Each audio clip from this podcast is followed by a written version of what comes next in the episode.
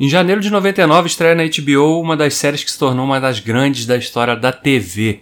Eu sou Davi Garcia. E eu sou Juliana Ramonzini. Nós somos do Dude We Are Lost e nesse programa especial, porque é especial, né? Vamos falar de uma série especial que é Sopranos. No Brasil ficou chamado como Família Sopranos, né? Mas é uma série clássica, um dos grandes hits da HBO de todos os tempos e uma das melhores séries já feitas na TV. É, Sopranos, para quem não conhece, né? E e esse podcast, obviamente, vai acabar citando alguns spoilers da série. Então, se você nunca assistiu, já esteja avisado aí. Se de repente, ah, pretendo ver, então dá uma pausa nesse podcast, guarda aí na sua gaveta de, de podcasts e não deixe de ouvir depois. Mas se você já viu a série como a gente, fica aqui, ouça esse papo, vamos discutir Sopranos, os temas de Sopranos, as grandes temáticas de Sopranos, nesses próximos 30 e poucos minutos, talvez, né? Vamos ver. What line of work are you in?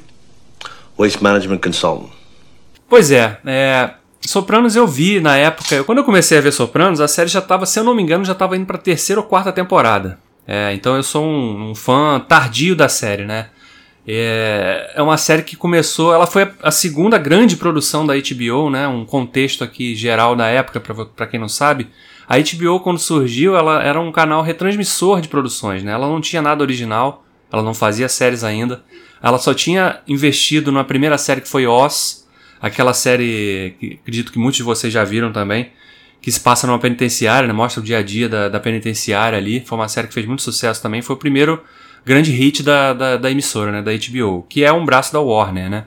É um braço de televisão da Warner. E aí, em 99, estreia Sopranos. Sopranos é uma série que. Bom, basicamente, é né? uma série sobre máfia, né? É um, grupo, uma família mafiosa, a família Sopranos, né? E aí, claro, tem todos os, os, desmembramentos disso, né? O envolvimento dessa família com outras famílias. É uma família que, que vive em Nova Jersey, né? Então, ou seja, próximo a Nova York. Então, os negócios deles são ali naquela cidade menor, né? Um, uma espécie de subúrbio ali de, de Nova York, né? Não é, não é um grande centro assim, mas é uma cidade mais urbana no sentido de casas e né, as coisas são menores, não é aquela grande eloquência de Nova York, onde outras famílias já atuavam ali.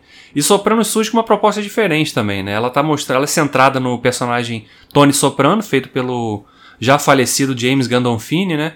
Ele faz um personagem que é diferente de todos os mafiosos, né? E a proposta da série também é diferente, porque não é simplesmente mostrar é, os crimes da família, né? É mostrar os crimes da família, mostrar como funciona a família desse chefão da máfia, né? Qual, qual é a dinâmica dessa família, como essa família lida com aquele mundo, né? Uns negando, outros abraçando, né? Outros fingindo que que estava tudo bem, que ele que era só um trabalho, né? E como isso impacta na, na vida deles de, de uma forma ou de outra. E também mostrar esse chefão que sofre de ansiedade. Né? Quando a série começa, a gente vê ele tem ataques de ansiedade, ataques de quase de pânico, né? Tem aquela, né, dá aquelas palpitações no coração, ele tem aqueles desmaios, inclusive. E aí no primeiro episódio da série ele vai então começar a fazer terapia. Então é um chefão que, que né, num mundo de absoluta violência que ele vive ali, né, comete atos de violência absurdos. E, e ele então vai procurar fazer terapia para tentar entender por que, que aquilo tudo está acontecendo, por que, que aquelas coisas estão acontecendo com ele, porque ele não pode, né, óbvio. Ele imagina ter um desmaio na frente dos, dos comandados dele, né? Que ele ia passar um sinal de fraqueza para a família, né? E aquilo poderia ser muito perigoso para ele, né? E claro, num, mundo desse, como a gente pode imaginar, e como a gente já viu em trocentos outros filmes e, e programas sobre esse mundo, é um mundo que não admite esse tipo de fraqueza, né? Então ele tinha que buscar uma ajuda, mas ao mesmo tempo tinha que manter aquilo sob segredo.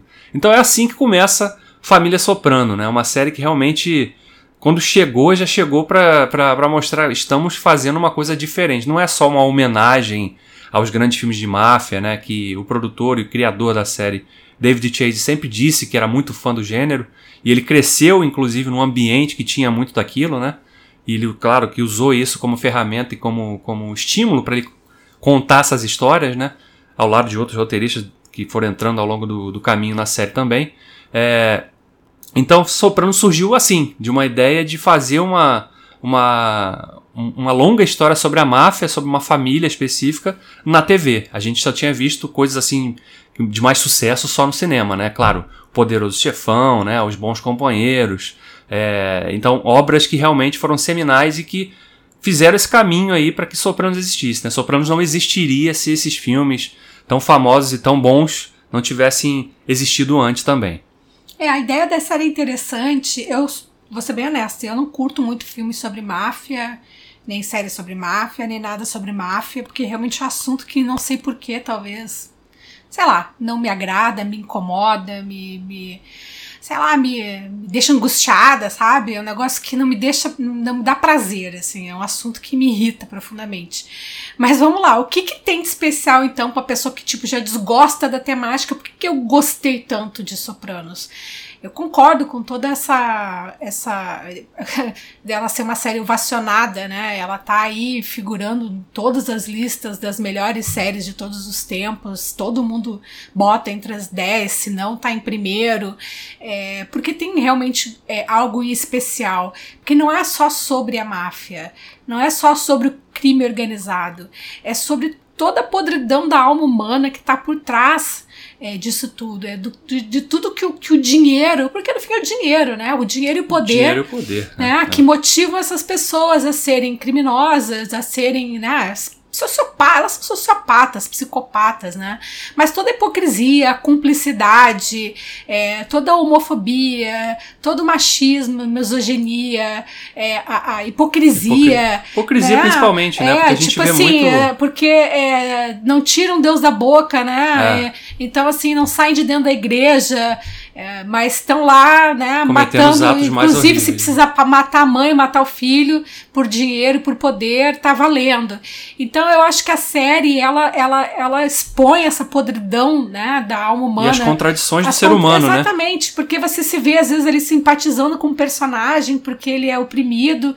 Mas lá no fundo você sabe que ele é um cúmplice, porque ele surfa na onda né? Tira da, proveito tira daquilo, né? proveito né? do dinheiro e do poder. Vive uma vida, Vive entre uma aspas, vida, boa, no é, sentido não de... abre mão, mesmo com a consciência pesada, é, por conta desse, dessa ódio ao dinheiro e ao poder. Então, por ter essa profundidade é, que vai além né, só da, das relações de crime, é, do ciclo do crime, do crime em si, eu acho que torna a, a série o, o, que ela é, né? Porque é também é uma obra que é aquilo, gente. É, o, o que, que um bom roteiro, né? Uma ideia. É uma ideia simples, gente. Um chefão da máfia que faz terapia. E aquilo se torna uma coisa grandiosa, porque, porque você tem ali alguém que escreve com, ta, um talento incrível, a Eu direção. Acho que, né? acho que o grande segredo né, de, de, de conseguir explorar tão bem esse mundo é humanizar esses personagens.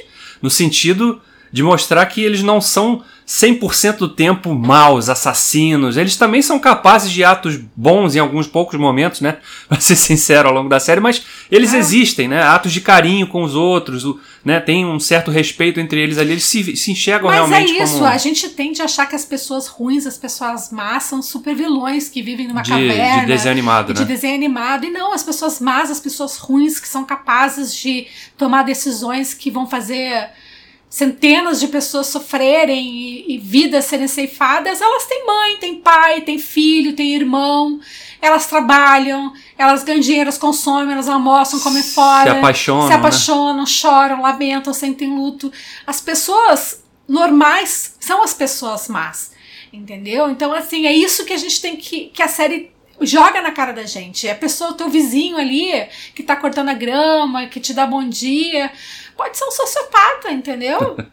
Pode é não ser ainda um sociopata praticante, mas pode ser um teórico, entendeu? Em tese, um sociopata, um sociopata em potencial. Então é isso que a série desperta na gente, né? É, eu, pelo menos assistindo, eu ficava fascinada. É, a, a, forma como, como é, os personagens é, sempre justificavam a própria maldade, né? Como... É, você sempre tem uma desculpa, né? O próprio Tony Soprano, que acabou, claro, virando um ícone da cultura pop, porque ele era a figura realmente. Ele é o protagonista da série. A série tem muitos coadjuvantes que são muito bons, mas o protagonismo é sempre dele, né? E ele, e ele, ele, ele carrega muito disso, acho que do. Primeiro, é um homem de meia idade, né? Quando a série começa, ele tem 40 e poucos anos. Ele ainda não é o chefão da máfia quando a série começa, quando a história começa. Mas ele logo se torna o chefão porque o, o cara que era o chefão estava com câncer terminal e morre logo no início da série.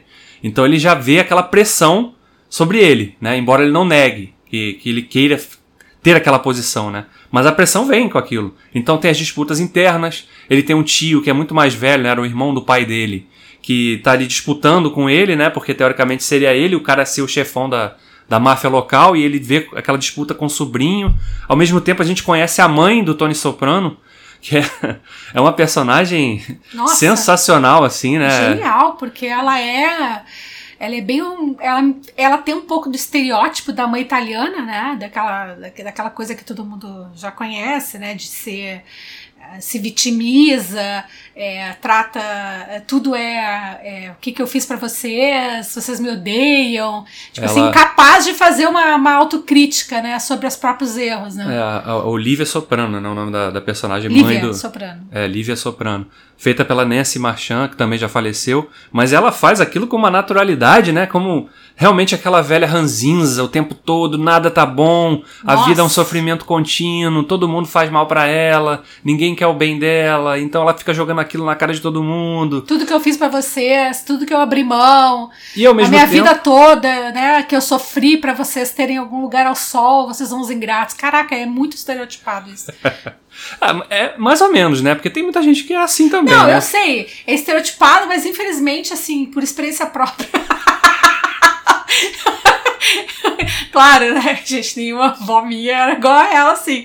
Mas, tipo, as Você não era avós, da, da máfia. as não. avós italianas costumam ter essa pegada, sabe? Então, então, assim. é- Não, e, é, e é- e é interessante ver como, como o Tony Soprano carrega isso, porque ele, ele, ele, ele acredita a essa relação com a mãe muito do que ele vive no, no momento dele adulto, né? Ele teria traumas da infância, porque ele era maltratado não, pela isso é que é mãe. interessante. A- a- ele se dá conta disso por causa da terapia, né?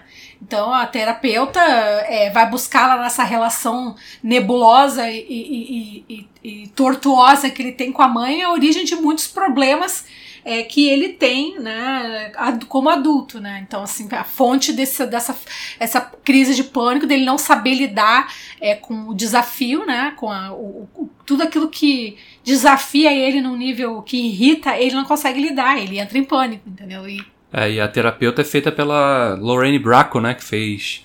Muita gente vai lembrar dela dos Bons Companheiros, né? E a série também. Ela é uma coadjuvante que tá do início ao fim da série praticamente.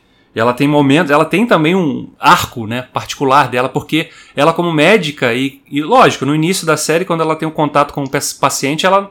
Né, ele se apresenta como um, um empresário que, que lida com distribuição de. Com, com recolhimento de lixo, né?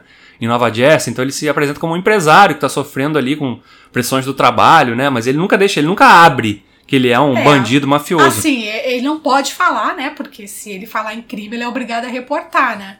Então ele sempre fala como se fosse um- uma terceira pessoa, É. ou ele descreve o É, problema ele tá sempre discutindo. Se, É. se ele fez uma coisa, ele sempre chega e fala assim: então, eu tô com um problema lá com um funcionário meu que ele fez isso e tal, eu não sei como agir, É. né? Bem nesse nível. Né? E, claro, obviamente, ela é uma mulher muito inteligente, ela começa a perceber que aquela história ali tem um outro pano de fundo por É, trás. e a né? jornada dela é interessante porque ela vai primeiro de um medo para uma curiosidade, depois vai para uma fascinação.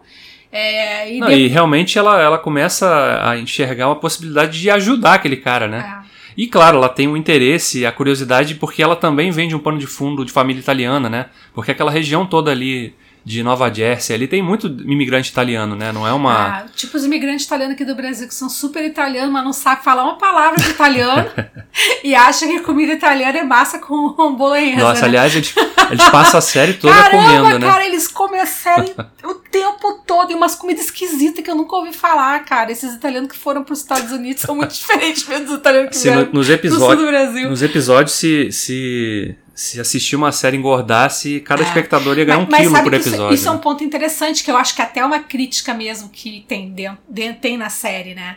É, eles assumem, tem até aquela, aquele arco da, da, da questão dos índios, né? Do, da, da- quando eles questionam e querem fazer uma passeata contra o dia de Ah, Cristóvão sim. Colombo. Sim, porque E ele eles um. se sentem ofendidíssimos porque Cristóvão Colombo seria para os italianos um, um um herói, ícone, um mito, né? um mito, e É. eles se sentem dentro da ita italianice deles, ofendidíssimos com isso, acham estão que eles estão protestando sendo contra aquele. é aquela coisa, tipo, nós estamos sofrendo é, perseguição e tal. É. Tipo, porra, muito idiota, sabe? Essa mentalidade. E, e é uma crítica bem mostra que é uma idiota, cara. Você Claro. não é italiano, você é americano, entendeu? É, então, assim, ítalo-americano, então, né? assim, pô, sabe, nada a ver. E a, mesma, a gente, é a mesma coisa que, cara, igual em todo mundo, né? A pessoa, cara do céu, que tá na sua certidão de nascimento ali, entendeu? Onde você vive, com quem você convive. O passado é ótimo pra gente, né? É, Entender tanto- as raízes, né? Mas, tipo assim, é, é essa. Essa. Essa. É- é- Essa valor, é extrema valorização, sabe? Que para te colocar como. para te diferenciar, te colocar como superior ao teu igual, sabe? Então existe essa crítica, sim. E, a, e, a, e essa falta de, de senso de, de, de querer comparar o problema do imigrante italiano com o problema do, da, do extermínio dos povos indígenas, né? Então, assim, é, é bizarro, né? Mas é, essa crítica tem na série. Então, pra você começar, a série fala de temas. Mas a, mas a série fala de muita coisa. Ela fala, sobretudo, também sobre o American Way of Life. Porque Exato. muita aquela coisa, a defesa daquela, não, aqui é a terra da oportunidade e tal.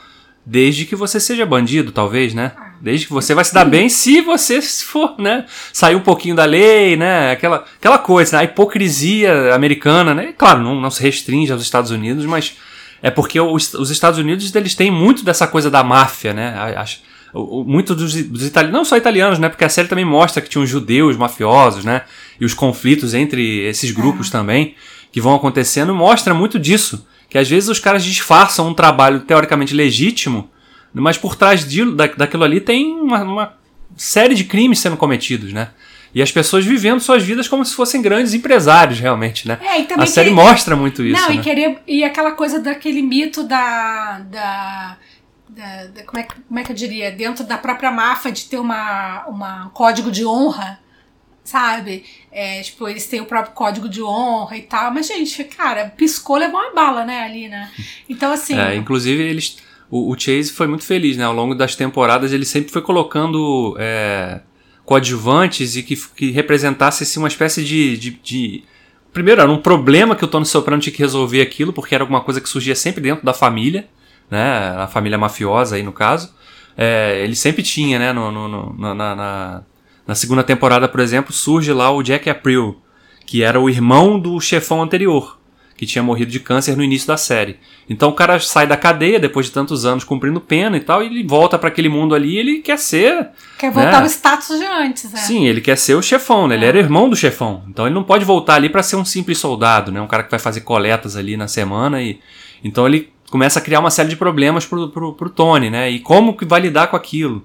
Né? E aí entra na jogada também a irmã do Tony Soprano, que é outra Nossa. personagem também Bizarra. carrega um caminhão de, de contradições, né? Uma pessoa totalmente despirocada da cabeça. Mas ela causa, ela é uma grande causadora de problemas e novas tramas na série, né? Então, assim, e, e sempre de um jeito espiritado, né?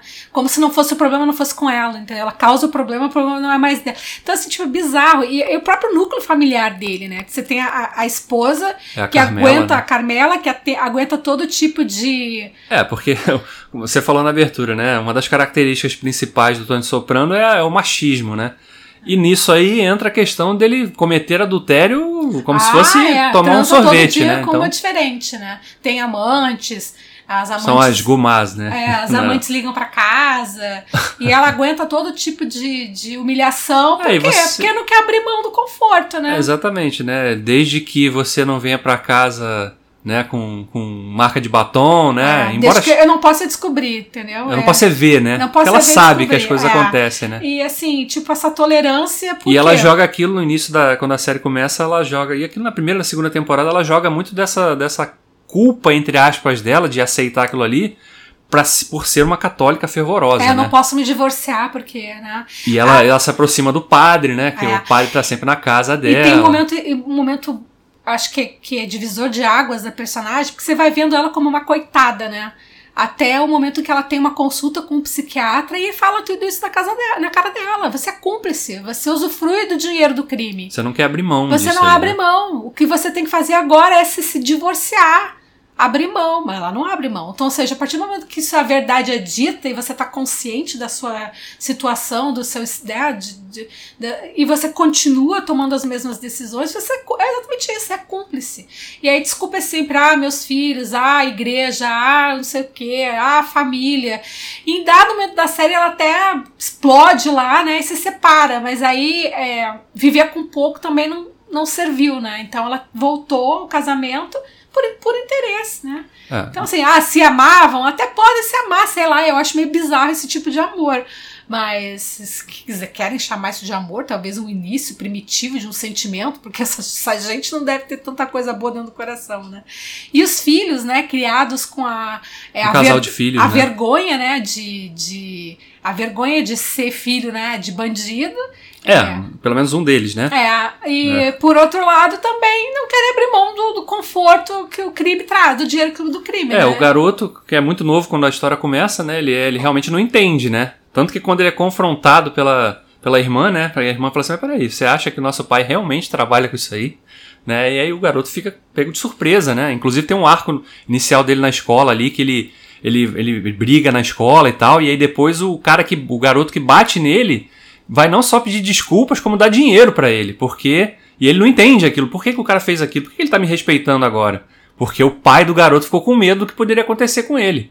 Né? Então, a, a, a, influência da máfia ali, da, da, da família, da é. segunda família do pai, já jogava as entranhas dentro do, da vida, né? Do cotidiano dessa, dessa garoto na época, né? É, e a filha até tentou em aqueles momentos de adolescente rebelde e tal, confrontar, mas no fim é aquilo, né? O conforto do, do abrir mão do conforto, do, do, de, do usufruto do dinheiro do crime, ninguém quis, né?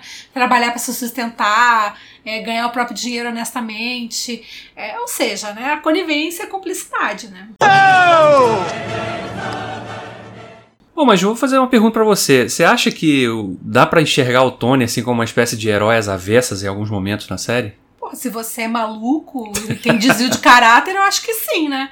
Mas qualquer pessoa com o mínimo de bom senso e, e, e, princípios de moral, ética, e sei lá, até a pessoa temente a Deus, é, vai achar ele no mínimo um psicopata, né? Porque não vejo em, em, nada do que ele faz. É, é, não, ah, ele pensou em alguém. Eu não consigo ver isso. Ele pensa sempre no que é melhor para ele, é, no que. É, porra, o cara porra, mata o próprio sobrinho, cara. É, Entendeu? Sim. Esse é um dos momentos. Mata os amigos, se precisar. É, a gente vê muita queima de arquivo dentro da família em vários, mundo, porque. Cara. A própria óbvio. mãe tentou matar ele. Como é que vai ser? Como é que vai. Entendeu? É uma, é uma doideira isso, entendeu? Então, assim, essa, essa mania que as pessoas têm de você simpatizar é, com o personagem, gostar dele, é. achar interessante. Não, não significa, não significa absolver as ações dele, né? cara, ele era absolutamente. É porque eu fiz essa pergunta porque, né, a gente viu depois ao longo dos anos muitas séries apostando em protagonistas que eram figuras totalmente controversas, né? Não era um mocinho exatamente, né? A gente viu isso em Breaking Bad depois, a gente viu é, Mad Men né? Que, que, inclusive saiu de onde saiu um dos roteiristas de Sopranos que foi criar Mad Men também. A gente viu isso em Damages, que também teve, foi criada por outro roteirista de Sopranos na, na última temporada. Então, assim, foram séries que, que, que exploraram protagonistas que, que tinham viviam uma vida dúbia, no mínimo, né? Pra, é, ser o mínimo. Aí, né? aí é aquilo que a gente tem que ter aquele distanciamento, né? Porra, é um personagem riquíssimo. O cara é, assim, tipo, um personagem genial. É, e... Porque eles têm diversas facetas. Mas é impressionante porque acho que essa questão de você humanizar ele, mostrar fragil... as fragilidades dele também, isso acaba tornando ele uma figura que as pessoas aceitavam, né? E não é à toa que o cara virou um ícone da cultura pop, é, né? Eu jamais cumprimentaria, estenderia minha mão ou convidaria para vir na minha casa. Mas aí é uma opção de cada um. Agora é, a, a, mesma coisa quando você assiste um documentário sobre um serial killer. É, você vê a história do cara, sei lá, às vezes a, a, é como, como uma, uma, mente inteligente pode ser usada para o mal. É, não quer dizer que você vai, ah, pô, o cara era inteligente, ah, o cara foi abusado quando era criança, você vai justificar? Não vai, entendeu? É a mesma coisa, ele era um criminoso, um personagem criminoso, capaz de, porra, se precisasse matar um filho, ele mataria. Entendeu? Então, assim, ele tentou sufocar a própria mãe, entendeu? Então, assim. Ele tem crises com a família também, né? Uh, a gente vai chegando já na quarta, porque a série durou seis temporadas, né? A última temporada foi dividida em duas partes. Então é como se teoricamente fossem sete, né? Porque a sexta temporada ela começou em 2006 e terminou em 2007, né? Com mais episódios, inclusive. Mas chega um momento em que o filho dele, o AJ, tá já mais velho, né? Ele já deixou de ser aquele garotinho do início da história, ele já tá naquela fase dele ali que tem que definir o que, que ele vai fazer da vida, vai fazer faculdade, não vai fazer o quê, tá, vai trabalhar. Ele tá perdidaço, né? O, o garoto tá muito perdido, porque ele também não se vê entrando naquele mundo. Né? E ao mesmo tempo parece que ninguém na família quer que ele entre naquele mundo, porque ele É, sabe não, que não é um não, mundo isso, pra. isso é uma coisa que o personagem do Tony Soprano nunca quis pros filhos, né? Ele nunca quis. Ele sempre soube que era um caminho que. é, ele, e tanto que ele incentivava a filha a estudar, a ser médica, advogado, que foi aquela, e o que desesperava ele é que o filho era um, era um perdido, né? Bunda mole. Mas era bunda mole exatamente por isso, né? Cresceu, Mimado, né? Mimado pela mãe e e com uma figura paterna super opressiva, né? Não, e, e, e o pior, né, cara, você vê um ambiente, porque a gente vê vários momentos de explosão, né? De, né, o que o Soprano chega com. Né, ele tá frustrado por uma série. Ele é um homem frustrado, primeiro, em primeiro lugar, né? Com certeza, né? E, e ele desconta isso em vários momentos na família, né? Mas Não no sentido de, de ser violento fisicamente, né? Mas Mas violento. o abuso abuso moral, né? acontece. De tempo gritar, né? De xingar, né? De, né? de chamar de, de merda, né? Praticamente, né? De Ah, falar isso. Fazia e- com a mulher, fazia com os filhos, entendeu? Fazia com a irmã, fazia com Isso, todo mundo. isso né? obviamente impactava, né? Como, como aquelas pessoas iam Aham. é, crescendo, né? E A- o desgosto dele é que o garoto era um bunda mole, entendeu? Então, assim, um frouxo, né? Então, assim, pra ele aquilo era, o, era um desgosto, Era o fim, né? né? Era o Porque fim. Era o fim, né? O garoto queria promover fé, viver de fazer evento, entendeu? Fazer festa. Então, imagina isso pra um mafioso. O que, que seu filho faz? Meu filho promove festa. É, trabalha com eventos. Mas era um dos braços, né? Porque, inclusive, um dos negócios Ah, legítimos da, é. da família era uma, uma boate, né? Ah, uma é. boate strip, onde eles sempre se reuniam Aqui ali, era né? basicamente o cenário do, do, do, do- onde os A mafiosos, casa, né? a casa a casa dos deles, mafiosos, né? né? E aí ali tinham todas as figuras também mega estereotipadas, né, do, do, do, do, do mafioso italiano. É, um deles, o Silvio, então, até no trejeito, quando você- é difícil, era difícil até digerir, porque parecia uma, uma, uma, Uma coisa forçada, Uma coisa né? forçada, assim, parece que, parecia que ele tava fantasiado de mafioso, de tão forçado, né? É, o Steve, Steve É, Dante, e né? o Pauli Steve também. Van Zandt, né? O personagem do Polly, que era completamente, tipo, mafioso solitário, entendeu? É, o- e um... Que... E, o- e por ser mais velho, ele carregava ainda as, as tintas daquele a, ítalo-americano das antigas, né? É. Super machista, né? Homofóbico absurdamente, né? E, e um cara que não levava desaforo pra casa, né? Então ele, no menor, pescou errado pra ele e já matava, né? Não tinha isso, né? Mas, ao mesmo tempo, a série conseguia ainda fazer isso com esses personagens e, e trazer momentos que eram engraçados, né? Também, né? Porque, mesmo que fosse um humor negro, né? Como É. chega na terceira temporada, a gente tem um episódio que é um dos melhores da série, que a gente tá vendo esse personagem, o Polly e o Christopher, né? Que era sobrinho do Tony. Eles têm uma missão lá de, de matar um russo lá, né? Que, que ele tava devendo dinheiro lá. Eles vão cobrar o cara, o cara fala que não vai pagar, não sei o que. Eles têm que matar o cara e acabam se embrenhando numa, num- num- numa floresta num período de inverno lá, eles se perdem no meio da floresta e tem que ligar pra pedir ajuda, assim como se fossem dois garotos Se adolescentes. perderam e, e brigam o tempo todo. Entre eles, se entre provocam, né? E o próprio Christopher tem uma, uma, um arco dele que ele quer ser roteirista, né, de cinema, que ele quer escrever filmes de máfia, aí depois ele acaba sendo produtor de filme de terror, com, É, um inspirado na, no, no um próprio- filme slasher de máfia, né? Então É. ele vira isso, né? E o Christopher também é um retrato daquilo, né? Porque ele é um ele é um, um jovem ainda, né? Ele tem vinte e poucos anos ali quando a série começa, talvez. E ele é um cara que tá ali seguindo os passos do tio, né? Ele se enxerga, ele enxerga o tio como um, um, um, substituto do pai, né? um substituto do pai e também alguém que ele quer ser, né? É, exatamente, né? Ele quer seguir aqueles passos, ele Todo quer estar quer ser o chefão, né? ele quer ser o, o made guy ali, né? O, É. né, na gíria da máfia ali, né? O, o, o cara que, que faz parte daquilo que todo mundo respeita, porque sabe que ele é um bandidão, não sei o que, nem- e com ele ninguém pode, né? E ele tem uma relação muito conflituosa também com a, com a personagem da Dredd Mateu, que é a Adriane, né?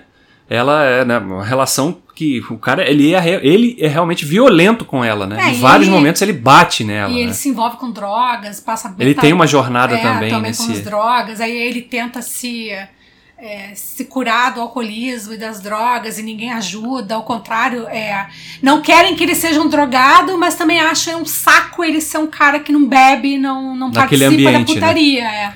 Então, assim, é, é, é bizarra a jornada dele. E ele acaba, como eu falei, sendo assassinado pelo próprio tio, que vê nele uma. que vê, que vê que acha que ele é um cara fraco por conta disso, entendeu? Por conta do vício. Dessas- dessas- é, por conta dessas da- dúvidas, né, dessas ele tem, dúvidas né? que ele tem, dessas ansiedades que ele tem, dessas aspirações de sucesso, que ele, de querer fazer coisas diferentes. Ele acha que ele é um fraco e, e- e mata o cara porque acha que ele é um, ele é um, um, um informante em potencial pro FBI, né? É, e inclusive antes de, do, do Christopher ser morto pelo tio, né? E a coisa acontece, inclusive, de uma forma muito inesperada e até chocante, né? A forma como acontece aquilo. Porque é, eles estão ali e é um- é um- depois de um acidente, o Tony finalmente vê a chance. Pô, é agora, vamos, vou matar esse moleque aqui porque ele vai me causar problemas, né? Em algum momento. E antes ele quase causa, porque por conta da, da- do, do relacionamento dele com essa namorada, ela acaba sendo cooptada pelo FBI, né? Porque ela era uma gerente de uma boate lá da. Que era deles também, no final das contas, né? E encontram drogas ali e, e matam um traficante dentro da boate e ela acaba se envolvendo com aquela história. O FBI acaba jogando ela na parede, né? Ou você colabora com a gente pra gente derrubar esses caras aí da, da máfia da, da, da cidade, ou você vai pra cadeia. E ela acaba vivendo aquela pressão até o dia que ela conta aquilo pra ele, né? Que ela foi pressionada, que ela tava ali, não sei o quê. E ele mesmo. Você percebe que ele gosta dela, né? Não respeita, porque ele bate e trai ela o tempo todo, mas gosta dela e acaba. A família acaba dando um, um jeito É, nela, um sumiço nela, né? Cheia de formiga. Pois é, então tem muito disso ao longo da história, né? Da série, né? Essas, essas coisas dentro da Não, família, e, as, e- as, e- e o as que é mais brigas. bizarro é assim. É, todo mundo sabe, né? Que os amigos que sumiram. Todo mundo que some é que porque entrou pro programa de proteção a testemunhas, né? É tipo o cachorro quando morre, que a gente disse que foi pra fazenda, pro sítio. Então, todo mundo que morre lá pra, pra família, eles dizem que foi pra programa de proteção. E todo mundo compra. Ah, é, poxa, né? Você vê traidor. Mas no fundo todo mundo sabe que foram apagados mesmo, né? É aquilo que eu falo, né? A conivência, né? Eu tava falando antes daquela questão de, de humanizar esses personagens, né? No primeiro, na primeira temporada tem um episódio que ele é o episódio chave pra você jogar isso. Que é o episódio que, o que é basicamente é só o, o Tony Soprano e a filha, né? A Meadow. Que ele tá indo levar ela pra conhecer a faculdade, né? Onde ela poderia estudar e tal. E no meio do caminho, ele acaba vendo um, um ex-integrante da família que. Esse sim entrou pro programa de proteção a testemunhas, porque ele tinha delatado gente da família, jogou outro- outros pra cadeia. Ele mudou de nome e o, e o Tony, meio que por acidente, acha esse cara, localiza esse cara. Então o episódio é ele dividido entre a atenção que te- quer dar pra filha e a filha tá questionando ele, né? Do mundo que ele vive ali, né? E ele negando, né? Que ele não seja aquele mafioso e tal.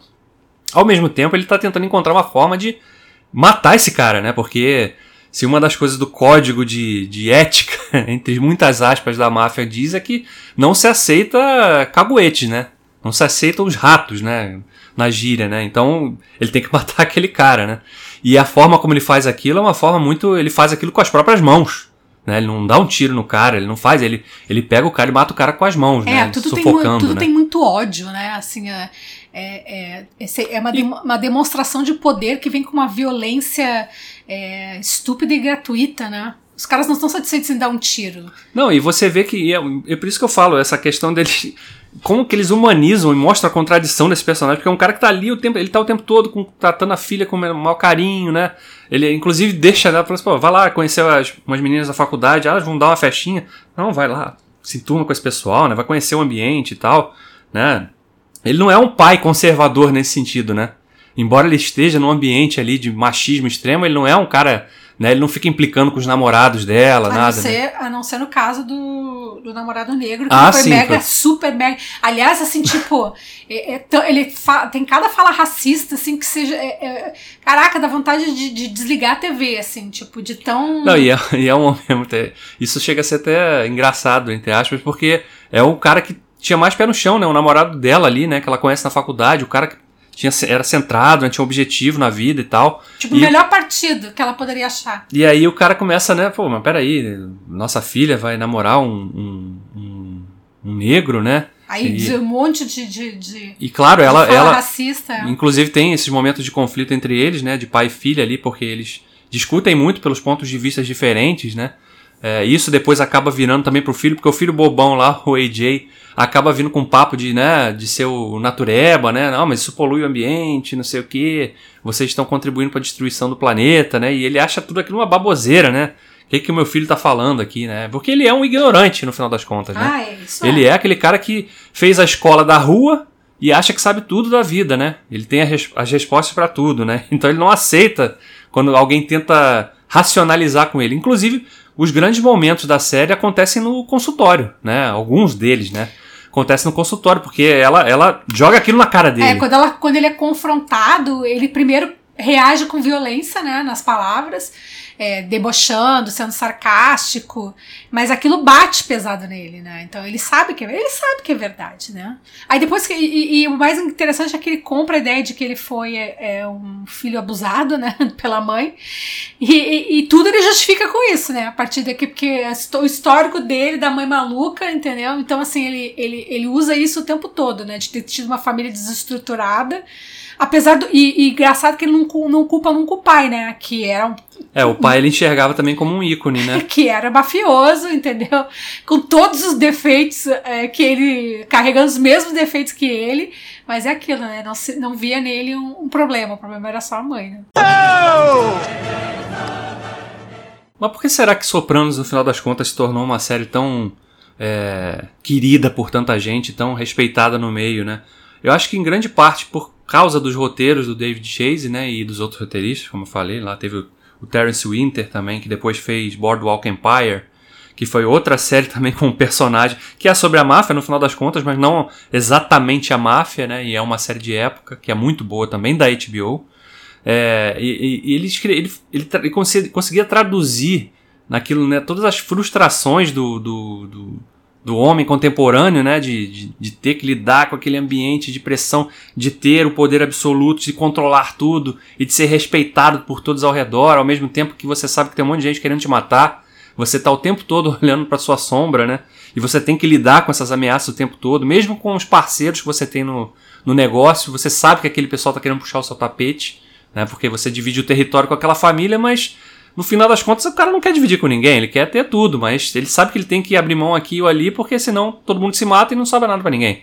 Então eles têm que fazer isso, mas eles lidam o tempo todo com aquela guerra de egos, né? Porque de todos os lados os personagens estão carregando aquilo. E eu acho que grande parte do sucesso vem realmente dessa, do trabalho que o James Gandolfini fez, porque ele conseguia traduzir todos, toda a gama de variedade de emoções que esse personagem tinha, né? Os momentos de, de felicidade, quando ele era o cara bonzão lá, família, abraçava todo mundo, fazia, né? Não, vou cuidar de você, não sei o que e tal. Quando tinha que tomar as, as atitudes mais extremas de violência, ele também era aquele cara que não pestanejava, né? Fazia aquilo ali.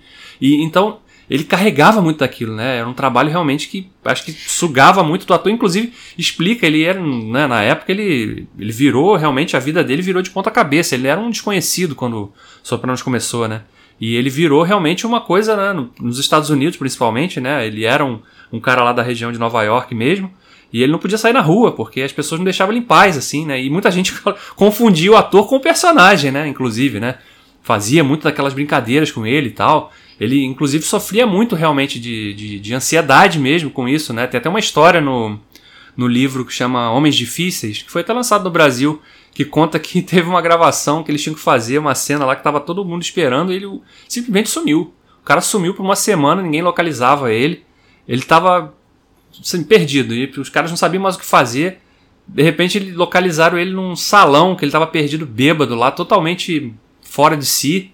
Já tava lá, ele tinha, ele também sofria com esses problemas, né? E, e a gente não sabe até que ponto isso ajudou ele a compor o personagem também, né? De ser esse cara atormentado, né? Realmente depressivo também, né? Porque a gente sabe que em muitos momentos aquela ansiedade dele era fruto de uma depressão também, né? Que obviamente ele não podia é, externar porque né, aquilo seria visto como uma, Fraqueza. uma fraqueza, né?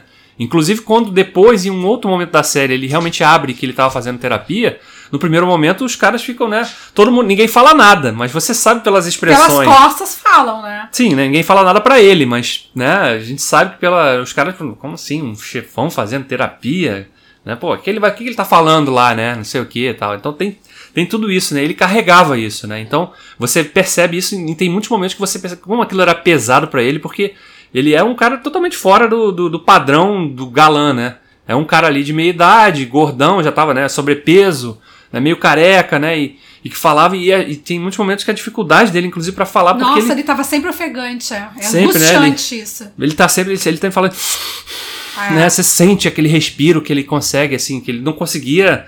Você não sabe até qual ponto ali que ele estava interpretando ou qual era o peso daquilo realmente que ele mergulhava naquilo, né? Você tá falando de um, ator que tinha que mergulhar num personagem difícil ao longo ali de 5, 6 meses gravando uma temporada, né?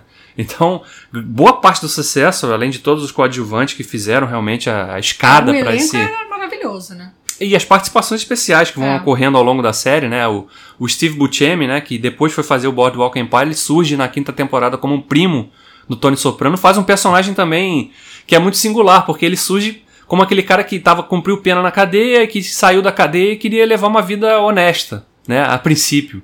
Só que ele percebe que ele não vai conseguir fazer aquilo. Então ele aí quando ele, quando ele percebe isso, ele realmente abraça aquele mundo de uma forma que provoca um problemão pro Tony Soprano, né?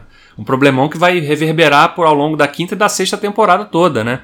Um, um problema com, com a família de Nova York. Uma, uma, ação que o primo dele ocasiona. E que o Tony re resolve com as próprias mãos, inclusive, né? Ele resolve com as próprias mãos, matando esse primo, né? De uma forma bem chocante, gráfica, inclusive, um momento bem gráfico da série, bem é. violenta, né? E isso carrega muito. Então, você, ao mesmo tempo que tem o fascínio por esse personagem, você tem momentos que você, porra, caramba, e aí acontece que ele sofre um. Não é um atentado, né? Porque o, a relação conflituosa que ele tinha com o tio, em dado momento, culmina que o tio tá ficando doente, né? Mentalmente doente, né? Ele tá. É, sofre de, de, Alzheimer, né? Então ele tem aqueles, aqueles flashes de, de, de, memória, né? Que ele acha que ele tá vivendo no passado, e então ele não, não reconhece as pessoas, enfim. Que é comum, né? Na doença, né? E ele acaba dando um tiro no, no Tony, né? Isso no final da quinta temporada. É o gancho da quinta para a sexta temporada. E o Tony Soprano, quando a sexta temporada começa, ele tá no hospital, né? Ele tá ali entre a vida e a morte, né? E, e a gente tem, ele tem um vislumbre de uma outra vida que ele poderia ter levado, né? Então a série explora isso, né? A gente vê o, o, o Tony Soprano, ele vira um, uma outra pessoa. Ele era um vendedor lá de, de seguros, né? Se eu não me engano. É, e e, e ele, ele, fica ele sabe que ele não ele é, é, é, aquele é aquele delírio do coma né o cara tá em coma e aí é bem aquela história do, das pessoas que veem a luz sabe em coma é o que acontece com ele ele tem essa essa é, é, essa experiência né de como se ele fosse outra pessoa é, tivesse outra vida, é, até que ele chega numa casa e ele vê esse primo, o primo dele diz pra ele entrar, e quando ele olha a porta é, da casa, vem a luz, a figura, tipo assim, a, a figura de linguagem, né, perfil, né? É, um perfil como se fosse a mãe dele chamando ele para entrar, ah. aí ele, ele acha que ele decide que não tá preparado ainda para morrer. E aí ele sai daquela. E volta, né? E Mas volta, né? Como todo mundo, né? Volta né, com uma, uma perspectiva diferente da vida, né? E tal, né? Que de repente não vale a pena, né? Esse estresse todo aqui, né? De, de viver essa coisa. Mas claro que não o peso, mão, é. o peso daquele ambiente logo se coloca sobre ele, né? E a gente chega então no, no, nos 44 do segundo tempo da série com né, ele resolvendo aqueles problemas todos da, da família, os conflitos com a outra família também. Já matou tanta gente, né? É, a família meio que aceitou aquilo, né? Porque em um dado momento a Carmela se, se pede é, o divórcio dele, né? Porque ela simplesmente fala que não vai mais aceitar nada daquilo, né? E obviamente ele também não não aceita aquilo porque não seria bem visto, né, no meio, né, ele não ter uma uma, mulher, uma né? esposa, né, e tal. É, no fim assim, a última temporada tem todo esse desenvolvimento, né, dessa guerra entre famílias, né, que acaba com uma, um acordo por trás, né, para para eliminar esse conflito, mas é aquilo, né? É a disputa por poder, é a disputa por território, é a disputa por dinheiro, e aí a gente tem essa, essa falsa sensação de que, é, nos, nos últimos episódios, a falsa sensação de que tudo se resolveu. Mas aí é que vem aquele final, né, Davi, que entrou pra história da televisão, né? Que, Nossa. E, então tem toda. É interessante a gente falar isso porque existe essa construção de que teve uma guerra entre famílias, né, mafiosas, disputa por território, disputas pessoais, né, rixas pessoais, é, sacrifício dos dois lados, né, de vidas, é, é, é essa reunião de, de alinhamento, é, dando a sensação de que as coisas ficaram resolvidas, mas aí se constrói toda uma, uma tensão nesse final, é, e aí a cena, para quem não assistiu... É uma tensão crescente, É uma tensão inclusive, crescente, né? a cena é uma cena boba, é, a família decide que vai jantar fora, é, vão se encontrar no restaurante, sei lá o que, esqueci, Uma lanchonete qualquer. lanchonete. Aí é, entra o Tony com Carmela e o AJ. E, e a Meadow tá indo dire... tá indo pro, pro, pro, pro restaurante. Só que assim, é, o que era pra ser um encontro de família descontraído tem uma, Uma, Uma- carga de... uma carga de tensão, porque eles estão. é, a, a, a Carmela, o estão. Ninguém parece tenso. Mas o soprano tá toda hora olhando pro lado, tem sempre alguém olhando pra ele. Sabe? Quando você começa a desconfiar do cara que tá sentado no balcão, o cara que tá passando O cara que no entra na banheiro, porta, né? o O- cara que abre a porta, é, as pessoas que estão na mesa ao lado que se entreolham e olham pra eles. É, aí, você, esse- aí você começa a sentir uma, uma agonia. Tipo, meu Deus, alguma coisa vai acontecer. é, porque sabe aquela coisa do filme de suspense que você sabe que em algum momento a porta vai abrir, vai pular um gato, ou que vai cair alguma coisa, fazer um barulho pra te assustar, e você vai vendo aquela, aquele clima de tensão sendo construído, e você fica esperando o acontecimento. Então, aí a última cena a gente vê a Meadow en- descendo do carro, indo em direção à porta do restaurante. Então, toda essa sen- sensação tá aí. Você imagina, meu Deus, vai entrar alguém e vai matar todo mundo, né? Aí o que que acontece, Davi? Né, surge uma tela preta, né? Uma tela preta que, que não tem som, não tem música, não tem nada por alguns segundos, né? Inclusive é um dos finais que muita gente acha que é controverso. Eu acho um final excelente. É um final porque deixa ali aberto pra você, pro espectador. O que aconteceu com o Tony Soprano? O que aconteceu com a família dele? Né? É, eu acho que até o que Eles terminaram aquele jantar, foram pra casa, né? Eles morreram. Foram todos assassinados ali dentro daquele bar ali. Mas Só o mim- Tony Soprano morreu. Pra mim, é, o que aconteceu depois não interessa. O que interessa é, assim, assistindo o final, o que, que eu senti? Eu senti a mesma coisa que eles sentem. Exatamente. Eu acho que esse, esse é o grande. Entendeu? Esse é o grande A- segredo essa tensão daquilo, de né? você não saber em que momento alguém vai levantar e meter tiro em você e na sua, sua família. Em que momento tudo vai Até acabar. porque você imagina que uma, essas pessoas morram em momentos banais. Né? O cara tava lá abastecendo o carro, aí parou um outro do lado e bum, matou. Né? Como que é o que acontece com um dos, dos principais opositores dele lá no- na sexta temporada. E, ou pode ser num jantar convencional Com com a a família. família. Você não vai estar fazendo, você não vai estar no negócio, você não vai estar É. numa briga com outra família pra morrer. Você vai estar vivendo a sua vida normal, entre aspas, e, E, e são pessoas que ou acabam mortas ou acabam presas, né? Então É, não você tem já, muito pra onde você já fugir, né? tem, você já tem isso na sua cabeça. Então aquela tensão crescente que você fica olhando junto, meu Deus, agora, agora, agora esse vai atirar. Agora Até porque vai você vê que- agora vai, vai agora fudeu. E aí você fica naquela sensação. E aí quando terminou eu falei, caramba, é, é, é aquela sensação que o soprano devia ter quando ele estava em qualquer lugar. Entendeu? Vi esperar a- o pior acontecer. Então, sei lá, pra mim, é, é, é, não sei, foi a sensação que eu tive assistindo essa cena final. É, e pra mim eu achei genial por isso, porque te coloca na perspectiva do personagem, entendeu? Na, na época, isso foi uma polêmica terrível, porque muita gente achou que tinha dado problema na transmissão. Cortaram a última cena da série. Caramba, ligaram xingando a, a operadora, a HBO, porque cortaram a cena. O que que acontece no final? Não, o que acontece, você imagine aí o que acontece. E até hoje, a gente está em 2020, a série terminou em 2007. O David Chase nunca falou. Qual que é a ideia dele? Ué, a ideia é que você interprete aquilo da forma que você Mas quiser. o cara nem sabia o que fazer depois. Tipo, termina aí, porque eu não quero É, e, terminar tanto, essa e, história. e você percebe que, que é uma, foi uma, uma série que realmente consumiu tanto o, o David Chase, né? Esse, de novo, falando desse livro de Homens Difíceis, né? Que fala basicamente sobre. é, não só sobre Sopranos, né? Fala sobre o processo criativo desses, desses caras que fizeram essas séries Sopranos, Breaking Bad, Mad Men, The Wire, né? E, e há muitos relatos que o David Chase era uma pessoa difícil, né? Então você. E depois de Sopranos ele não fez mais nada. Ele, né, ele teoricamente seria um produtor, né? Muito. Né, e a gente já vê o nome dele aparecendo em um monte de coisa, mas não, ele não. Porque o sonho dele sempre foi ser um, um diretor de cinema, e ele nunca conseguiu isso. né, Ele nunca conseguiu porque os trabalhos, os, os roteiros deles eram sempre rejeitados, então ele fez o nome dele na TV, antes de chegar em Sopranos. E aí ele fez Sopranos, foi como se fosse o ápice da carreira, né? E aquilo re- representou realmente, parece que atingiu o pico da minha carreira, então não vou conseguir fazer mais nada, né? E, e parece muito isso, né? Realmente, porque você vê num, é, um, é um ápice de um trabalho ali que, que sugou tanto, né? Durante o cara trabalhou nessa série, nessa série estreou em 99, ele estava trabalhando nessa série já pelo menos um ano antes, 98, né? E a série durou aí depois ainda sete anos, né? Na, naquele era um ritmo pesado, realmente, né? De um trabalho que consumia muito e tal. E Sopranos, acho que é, é realmente um, um, a tradução disso, né? De um trabalho na TV que emula muita coisa que a gente viu no cinema, de fato, né? É, em muitos níveis, né? Tem, claro, as restrições da TV, né? Com aquela. Às vezes o formato, né? Muita cena fechada de, de interior tal, mas Sopranos também se permitiu contar a história de uma forma mais cinematográfica em muitos momentos, né? Como você tem naquele episódio lá do, da terceira temporada do décimo, que eles basicamente filmam só no, no, na floresta, né? É.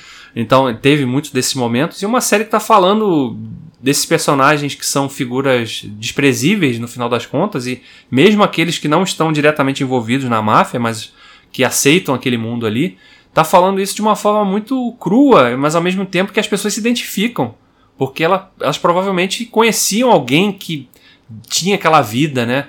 É, vinham daquele pano de fundo, né? É. Então você enxerga aquilo ali e, e, ao mesmo tempo fica naquela coisa, né? De pô, o cara é bem sucedido, tem dinheiro, vive numa casa boa, mas você se imaginaria vivendo aquela vida para ter aquilo ali? para você ter que viver o tempo todo olhando para trás, para sua sombra, ter medo dos seus amigos? Porque isso acontece da a uma... sua família, né? É, exatamente. Então, acho que é, é essa grande, grande, grande ponto de, de, de o grande segredo de, de, que faz Sopranos ser realmente um ícone é. da. E talento, né, gente? A gente tem que reconhecer quando é, é, o talento. O talento ele não é. Eu acho assim, as pessoas. É, é, nem sempre a gente vai fazer coisas perfeitas e memoráveis no trabalho da gente. Tem dias que a gente faz coisas ótimas, tem dias que a gente faz coisas ruins, mas soprano é aquilo que é aquela conjunção quando dá tudo certo, sabe? Você tem a conjunção de bons atores, bons roteiros, é, uma direção impecável. Então, assim, é, quando tudo dá certo, sabe? Então, sopranos é isso, quando tudo dá certo. Você até, como eu, pode não gostar da temática, é, mas é impossível não dar o mérito e não, não realmente elencar ela dentro das, sei lá, 10 melhores séries que já se produziram é, na TV, entendeu? Meu, no, meu, no, meu, no meu ranking ela tá ali no top 5, né? Top 5 de, de melhores então, séries. Então, assim, né? com certeza, entendeu? A gente tem que reconhecer isso. É, a gente tá aqui, né? São 13 anos que a série acabou e a gente tá falando dela aqui, né? E muita gente tá descobrindo a série ainda, né? É, as pessoas tá, ah, mas ouvir falar que Sopranos é legal, né? Aí vai, vai, vai conhecer a série e acaba ficando viciado, né? Porque é. eu revi, né? Para gravar esse podcast aqui, eu revi a série, né? Você viu a série na íntegra pela primeira vez, né? Porque é, você tinha todo, visto, eu tinha visto episódios é. soltos, né?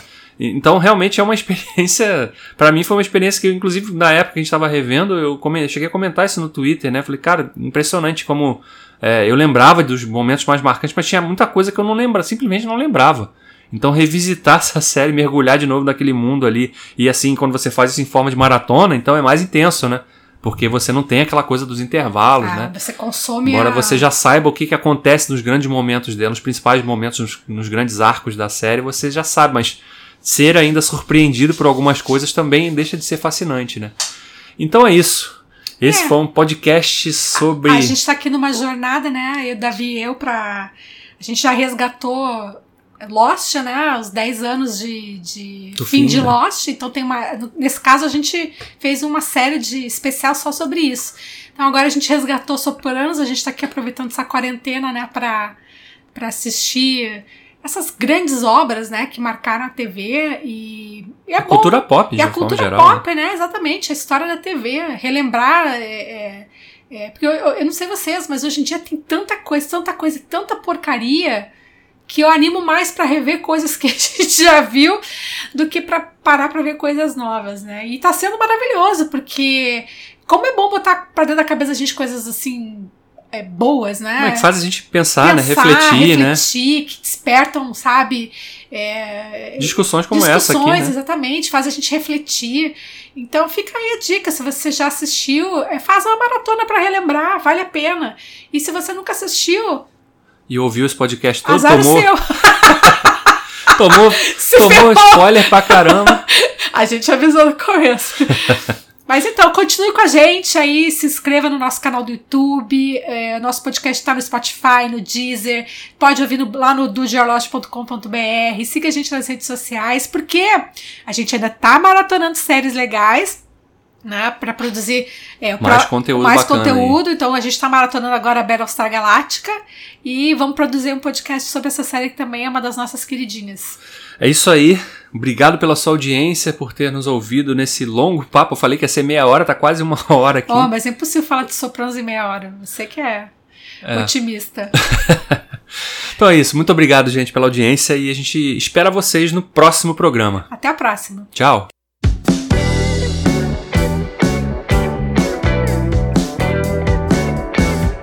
Você acabou de ouvir o Dudecast, o podcast do blog Dude Lost, que está disponível nas principais plataformas agregadoras de podcast.